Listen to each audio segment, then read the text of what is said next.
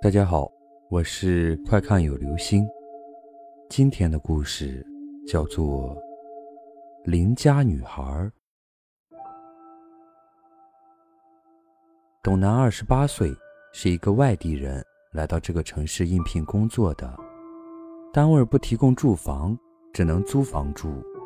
在房产中介，有一处房子让他很满意，一室两厅。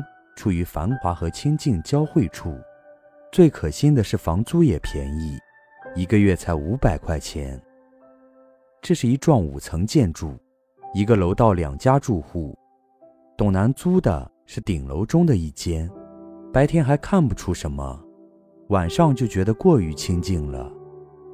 原来，这栋楼房是二十世纪七十年代的建筑，楼梯狭窄，中庭、厨房。卫生间都不大。近几年，城市开辟了许多新住宅小区，市民们大都搬到了那里。这里基本是一幢砌楼。整幢楼有五十户，晚上开灯的也就三分之一。自己对面也一直没见开过门，想必也没住人。这是个夏天，接近午夜。天气闷热的难以入睡，董楠便无聊地看着电视，突然听到有人敲门。他满心狐疑地打开门，站在门口的是一个清秀脱俗的女孩，大约二十四五的样子，身体精瘦，很像一个跳芭蕾舞的，五官漂亮，只是面孔有些苍白。董楠小心翼翼地问道。你是？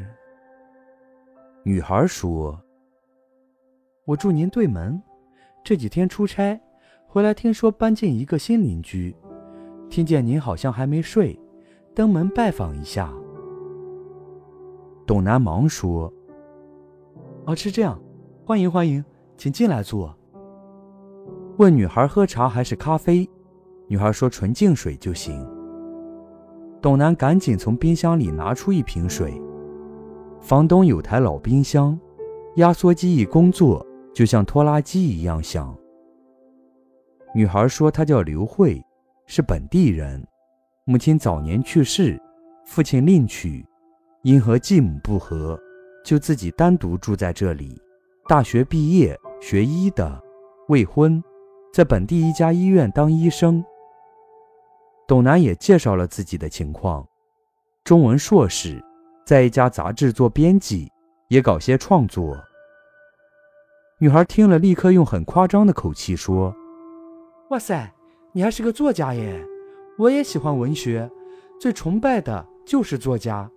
上学的时候，我还写过诗呢。”然后说了一些他喜欢的文章和诗歌。这次谈话后，董楠很兴奋。也打消了对他从事色情业小姐的怀疑。自那以后，刘慧会不时敲门进来坐坐，有时也会邀他到他的房间。两间房的结构相同，只是格局是相反的。屋里收拾得干干净净，弥漫着只有少女才有的那种芳香。每次交谈，都会使董楠感到非常愉悦。有一种相见恨晚、不舍分开的感觉。董楠觉得自己爱上了他，好几次向刘慧暗示，刘慧都巧妙地避开。后来说白了些，刘慧说：“咱俩不合适，我有一种怪病会害了你。”董楠问是什么，刘慧说：“不能说，说了会吓着你。”这时，董楠更加好奇。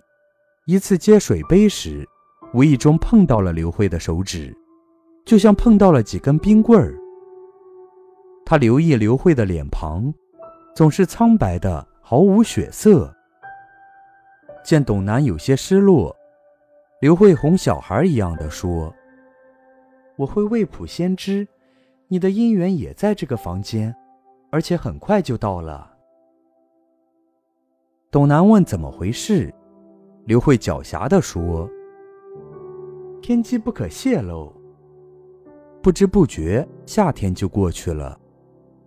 董楠出了几天差，上楼时见对面门四敞大开，一个老大爷正在大厅打扫卫生，就问：“大爷，你怎么在这儿？”大爷说：“这话说的，我的房子我怎么不能在这儿？”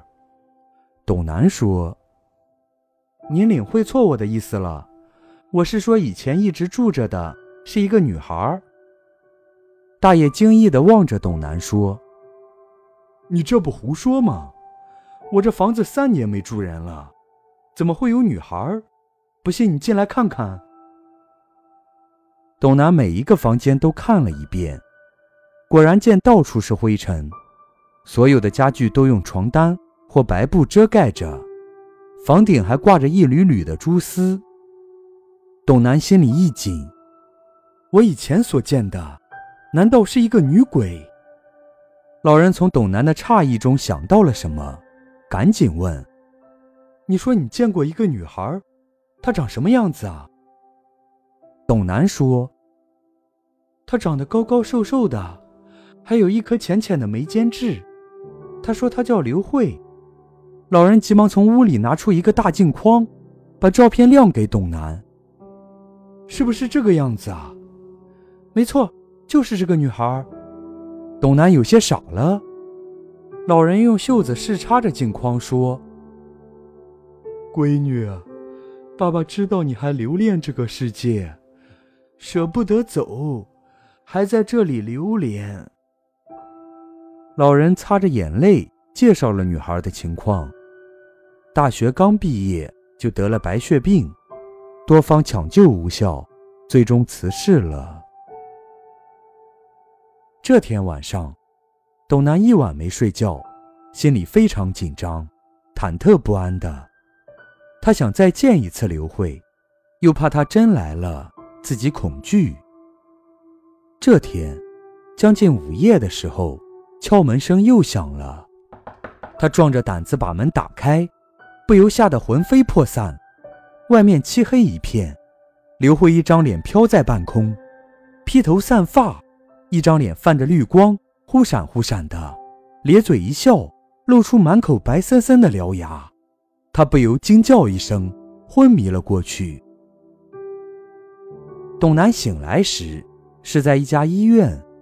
首先映入眼帘的是位貌似刘慧的女孩，见董楠紧张地盯着他，嫣然一笑，道：“我第一天租房搬进去，突然断电了。”想请你到房间里看看电路，随之你就吓晕了。董楠说：“你怎么没身子啊？脸还是绿的。”女孩说：“怎么没身子啊？那天天黑你看不到，我用手机照明，脸可不就是绿的？亏你还是个男人，胆子这么小。”董楠就把以前遇见刘慧的事说了。女孩哈哈大笑说：“ 呵呵，真有意思，遇见真鬼做朋友，活人来了，倒吓死了。”后来，他们就成了恋人，也明白了刘慧所说的姻缘是指他们。刘慧自那以后再也没有出现过。好了，这就是今天的故事。邻家女孩。